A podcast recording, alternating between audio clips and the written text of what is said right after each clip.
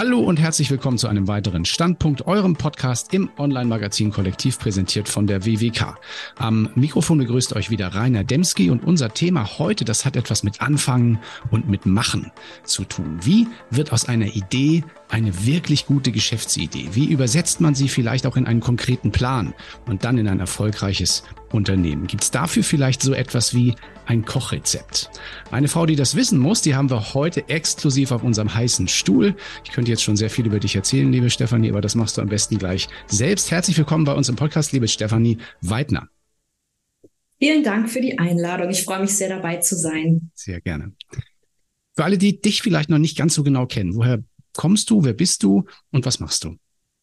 Ich bin Stefanie Weidner, ich wohne in Köln und bin Unternehmerin und jetzt auch als Unternehmensberaterin tätig.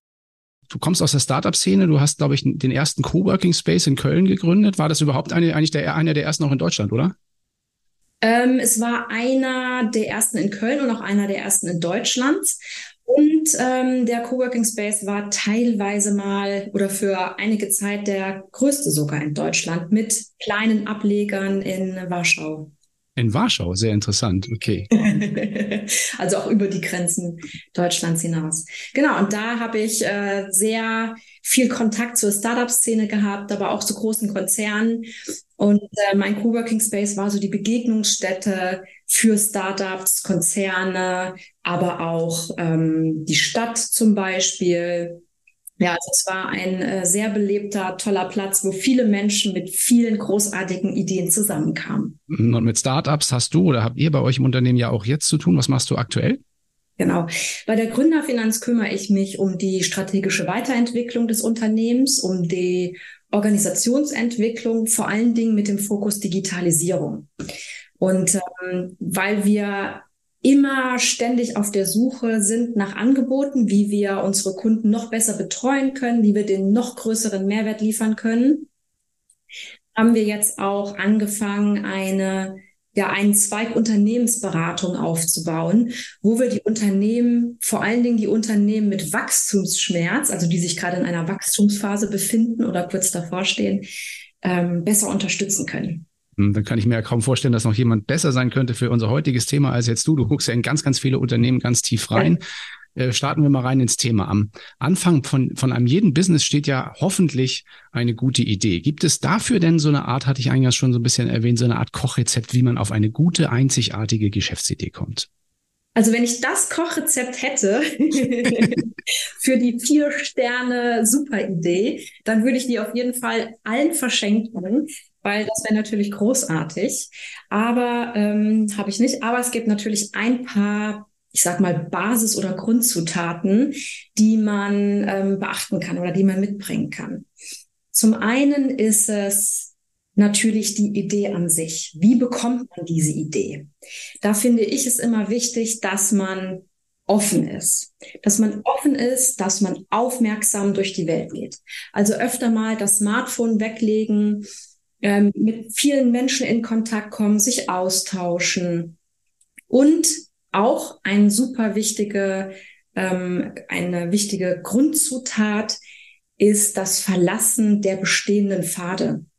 Denn wenn du immer das Gleiche tust, kannst du nicht erwarten, dass ein anderes Ergebnis rauskommt. Ich glaube, Albert Einstein hat das in ähnlicher Form gesagt. Ähm, und das finde ich mega wichtig. Denn wenn du dein gewohntes Umfeld verlässt, deine ähm, Rituale auch mal verlässt, dann bekommst du ganz viel neuen Input und kannst dich in inspirieren lassen und kommst dadurch auch auf neue Ideen. Dann finde ich den Austausch mit anderen Menschen auf Business-Veranstaltungen sehr, sehr wichtig. Also besonders auf Veranstaltungen, wo es darum geht, ähm, dass auch andere Gründer dabei sind. Da ist es nämlich dann super toll, wenn du dort vielleicht auch schon Mitstreiter findest oder Menschen findest, die eine ähnliche Idee haben und man sich vielleicht zusammentun kann und die Idee nochmal gemeinsam verfeinern kann. Letzten Endes, finde ich, brauchst immer noch eine Prise Ruhe. Denn nach dem ganzen Input, den du gesammelt hast, solltest du deinem äh, Gehirn auch ein bisschen Zeit geben, die Ideen zu verarbeiten und man sagt ja nicht umsonst, die besten Ideen kommen einem unter der Dusche. Das sind nämlich, ist nämlich dann ein Moment, wo man sehr entspannt ist, wo man überhaupt nicht über diese Idee unbedingt nachdenkt oder über ein Problem oder eine Herausforderung, die man identifiziert hat, sondern man ist total entspannt und manchmal kommt so eine Idee scheinbar aus dem Nichts. Sehr cool. Das waren ja schon sehr, sehr viele nachvollziehbare Praxistipps und häufiges Duschen scheint auch zu helfen. Das finde ich schon mal sehr, sehr gut. Baden ähm, ist auch okay. okay. Wenn dann jetzt diese Idee also sozusagen im Kasten ist, wie geht man denn dann optimalerweise vor, um die Idee in eine konkrete Planung zu überführen? Welche Schritte und welche Überlegungen wären für dich dabei besonders wichtig? Das Wichtigste ist, eine Idee ist nur eine Idee, wenn man sie nicht umsetzt. Also man muss ziemlich schnell machen, ins Tun kommen. Ganz am Anfang finde ich es mega wichtig, dass man nicht anfängt, die Idee, die man hat, direkt umzusetzen, sondern sich überlegt, für wen ist die Idee und welches Problem löst es? Und dann mit dieser Idee zu dieser Zielgruppe hinzugehen und diese Idee vorzustellen und in Austausch zu gehen, zu sagen oder auch zu fragen, wie findest du die Idee? Äh, löst es dein Problem? Was für Probleme hast du vielleicht sonst noch? Da ist es immer wichtig, offene Fragen zu stellen also keine Fragen, die einfach nur mit Ja und Nein beantwortet werden können. Und vor allen Dingen viel Zeit einzuplanen. Nicht irgendwie nach einer Stunde zu sagen, oh, die Zeit ist vorbei, ich muss jetzt wieder los, sondern wirklich viel Zeit einzuplanen und aufmerksam zuzuhören und die Menschen einfach erzählen zu lassen. Denn wenn sie die Möglichkeit haben, zu erzählen, dann erfährst du oft die Dinge, nach denen du nicht gefragt hast und nach denen du vielleicht auch niemals fragen würdest. Das sind dann oft die Momente, wo du Erkenntnisse bekommst, die zentral und wichtig sind und manchmal wirklich so ein Mega-Feature sein können oder vielleicht sogar, ja, der zentrale Punkt an deiner Idee. Mhm, spannend. Also da nochmal schärfen und ich finde auch gerade dieses Thema Austausch mit anderen, äh, das war ja schon im ersten Punkt äh, ein wichtiger Faktor, im zweiten jetzt auch.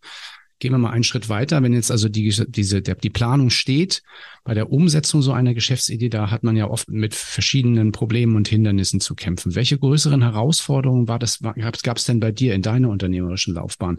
Vielleicht auch während deiner Gründungsphase. Und wie bist du damit umgegangen? Ja. Also wenn ich nur von der kleinen Eisbergspitze der Probleme berichten würde, dann äh, müssten wir jetzt ein 24-Stunden-Interview draus machen. Gibt es auch so lange Podcasts? Ich glaube, mit Herbert Grönemeyer gab es mal mit fünf Stunden oder so.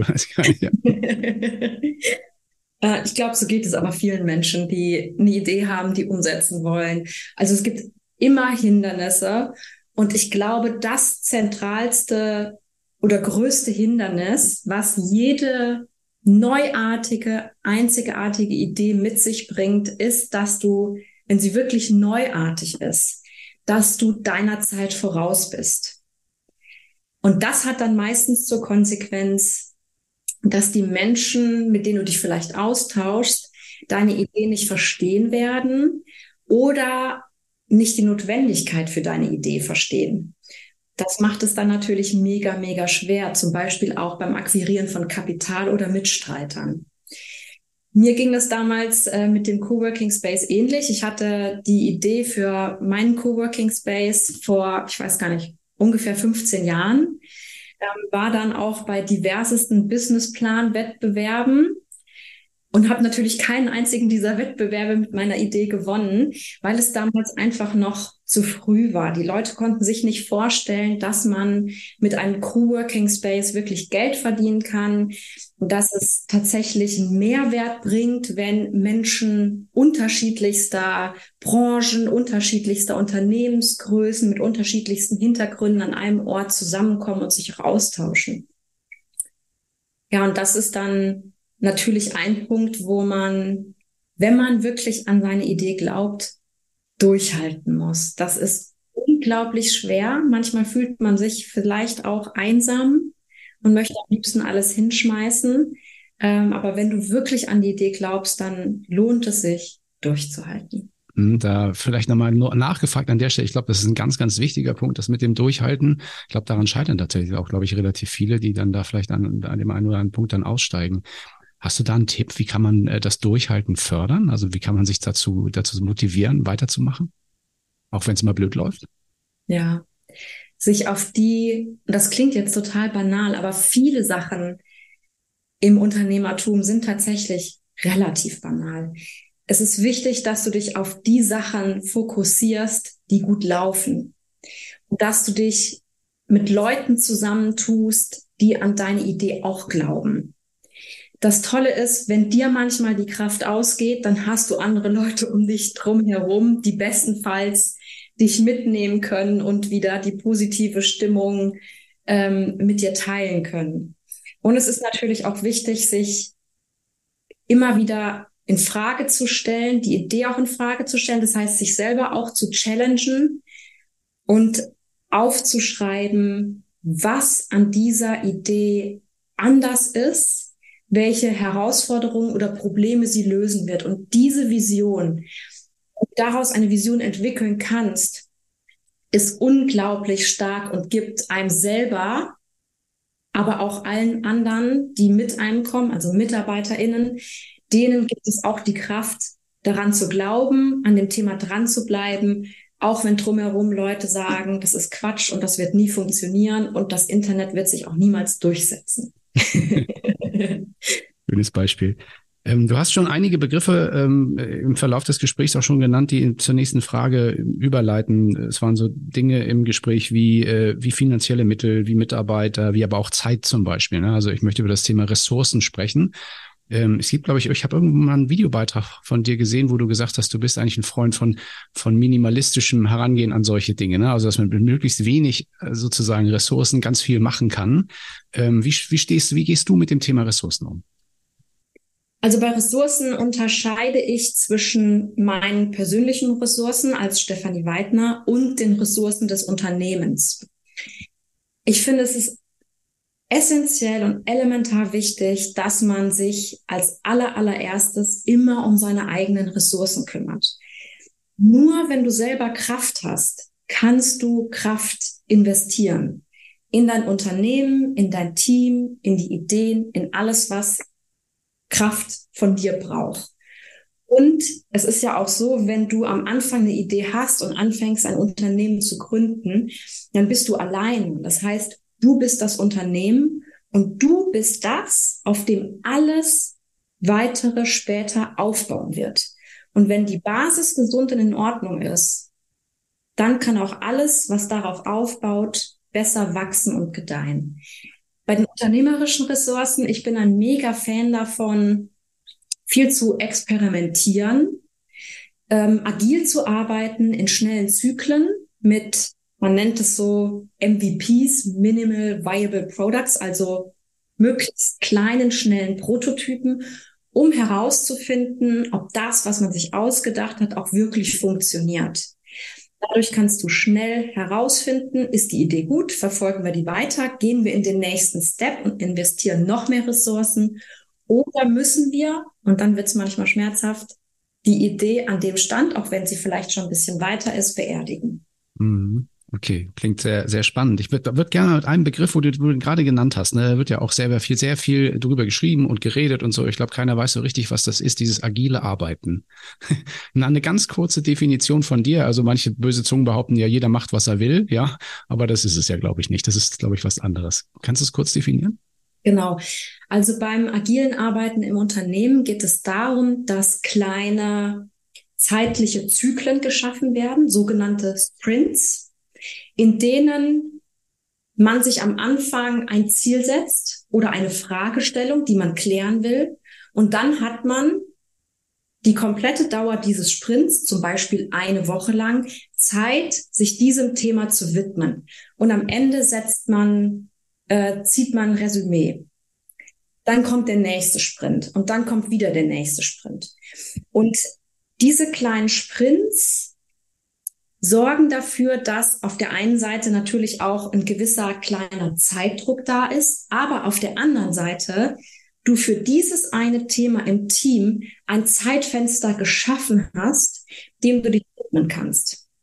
Das Tolle ist, dass du nach diesem Sprint unglaublich flexibel und agil reagieren kannst. Du musst nicht erst ein Jahr warten, bis dein komplettes Produkt fertig ist und dann mal einen Kunden zu befragen, sondern du machst es immer wieder zwischendurch. Das könnte zum Beispiel ein Thema von so einem Sprint sein, um dann auf, ausgehend von diesen Erkenntnissen dann eine neue Richtung einzuschlagen oder die Richtung, die ihr euch schon vorher überlegt habt. Hm, das kann natürlich auch, hat viele tolle Nebeneffekte. Also auf der einen Seite setzt man sich immer neue Ziele sozusagen, na, kurzfristig. Und wenn man es schafft, dann in der einen Woche hat man ja auch immer kleine Erfolge. Das ist ja auch immer eine schöne Geschichte dann. Das ist auch eine schöne Geschichte. Genau. Ja, nächstes Thema. Du hattest äh, es auch schon so kurz angesprochen in einer der vorherigen Fragen, äh, das Thema Wachstum oder nennen wir es mal Skalierung. Das ist ja auch so eine Sache. Ne? Wie schnell darf man wachsen? Äh, übernimmt man sich vielleicht? Ne? Das ist, glaube ich, auch ein Thema, was in jedem Unternehmen ähm, immer, also immer mal wieder aufs Tableau kommt. Wie gehst du mit dem Thema Skalierung um? Ich glaube, das ist ein Herzensthema von dir. Ja, totales Herzensthema. kann gut funktionieren, aber man kann auch richtig auf die Fresse fallen. Und das ist, also da kann ich aus eigener Erfahrung sprechen, dass Wachstum kann auch wehtun. Du hattest gerade gefragt, wie schnell darf ein Unternehmen wachsen? Da würde ich darauf antworten, so schnell wie es die Ressourcen zulassen. Denn Wachstum kann man sich so vorstellen, dass Ressourcen, die vorhanden sind, transformiert werden in etwas anderes. Bestes Beispiel, eine Pflanze hat Nährstoffe, Wasser, Sonne und produziert daraus Blüten, eine Frucht und so weiter. Im Unternehmen hast du auch Ressourcen, die du nutzt, um daraus weiter zu wachsen, Abteilungen aufzubauen, ein neues Produkt zu entwickeln und so weiter und so fort.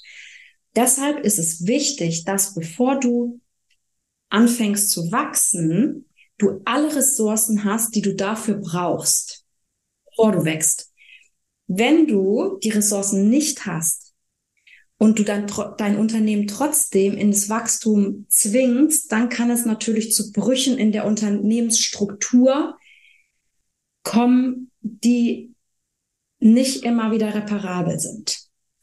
Deshalb ist es gut, sich vorher die Frage zu stellen, wie ist eigentlich die Struktur meines Unternehmens? Ich nutze dafür liebend gerne eine sogenannte 360-Grad-Analyse, wo du sehen kannst, natürlich ist das jetzt alles ein bisschen grob. Ne? Das sind so die Basic-Strukturen des Unternehmens, wie du in den unterschiedlichsten Bereichen aufgestellt bist, wo die Potenziale sind und wo die Schwachstellen sind. Dann hast du schon mal einen super guten Status quo und weißt auch, auf was du alles achten musst. Denn bei einem Unternehmen hast du unterschiedliche Bereiche, die vielleicht könnte man meinen, unabhängig voneinander funktionieren und weiterentwickelt werden können. Aber alle Bereiche haben Auswirkungen auf andere Bereiche. Alles hängt irgendwie zusammen. Und wenn du dann wachsen willst oder du merkst, dass du wachsen musst in eine gewisse Richtung, dann kannst du deine Kräfte auf diesen einen Bereich fokussieren und auf die direkt angrenzenden Randbereiche.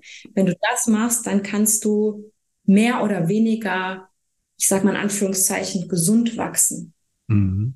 Und wenn das dann alles funktioniert hat äh, und alles erfolgreich läuft, gute Ideen, gute Unternehmen oder gute Produkte werden ja auch gerne mal kopiert, geklaut, was auch immer. Wie gehst du mit dem Thema Wettbewerb um? Ja, also wenn man Wettbewerber hat, ist das ja grundsätzlich schon mal ein mega gutes Zeichen. Nämlich ein Zeichen dafür, dass das, was du machst, anscheinend ganz gut ist und auch auf positive Resonanz trifft. Wie du danach damit umgehst, ist alles eine Sache der persönlichen Einstellung. Ich finde Wettbewerber mega gut, weil man kann sich mit denen austauschen. Man hat in einen oder in gewissen Branchen hat man gemeinsame Probleme, die alle betreffen. Wenn man da manchmal seine Kräfte bündelt, kann man gemeinsame Lösungen finden, die für alle dann von Vorteil sind und vielleicht jedes einzelne Unternehmen weniger Ressourcen kosten.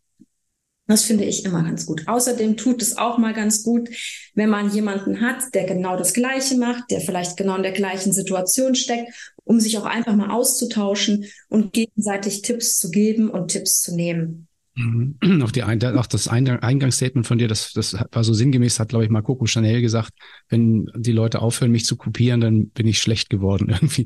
Insoweit genau. ist das ja, glaube ich, auch immer tatsächlich ein bisschen motivierend. Ja, genau. Was man ja. auch nicht vergessen darf, eine Idee ist erstmal nur eine Idee. Es kommt wirklich auf die Umsetzung drauf an.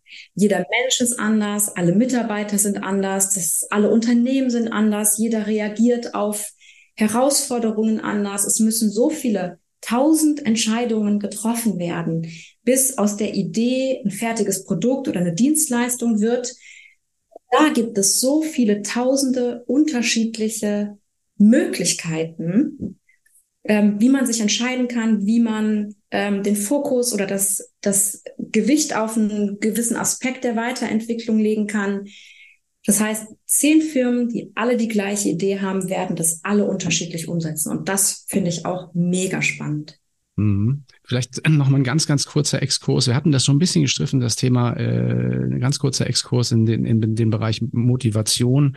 Als Unternehmer äh, hat man ja oftmals auch die Situation, du hast vorhin von Einsamkeit gesprochen, man trifft seine Entscheidungen vielleicht mit anderen zusammen, aber am Ende ist man an der Spitze ja doch immer ein bisschen alleine und braucht auch immer so ein bisschen so ein Korrektiv, aber auch sicherlich auch ein bisschen ähm, eine Kraftquelle. Ne? Also es kann ja durchaus auch gerade Unternehmertum, man ist nicht jeden Tag gleich gut drauf, ne? man hat mal schlecht geschlafen oder so oder man braucht mal Urlaub und so. Ähm, was ist für dich, was sind für dich deine persönlichen Kraftquellen als Unternehmerin? Ja, also ganz banal als Basic gesunde Ernährung, viel Wasser trinken, gut schlafen, Bewegung, da mangelt es mir gerade ein bisschen dran.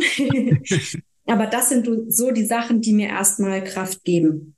Darüber hinaus gibt es verschiedene Dinge, die mir so richtig Energie geben. Also Zeit mit der Familie, mit Freunden, Austausch über interessante Themen, Weiterbildung.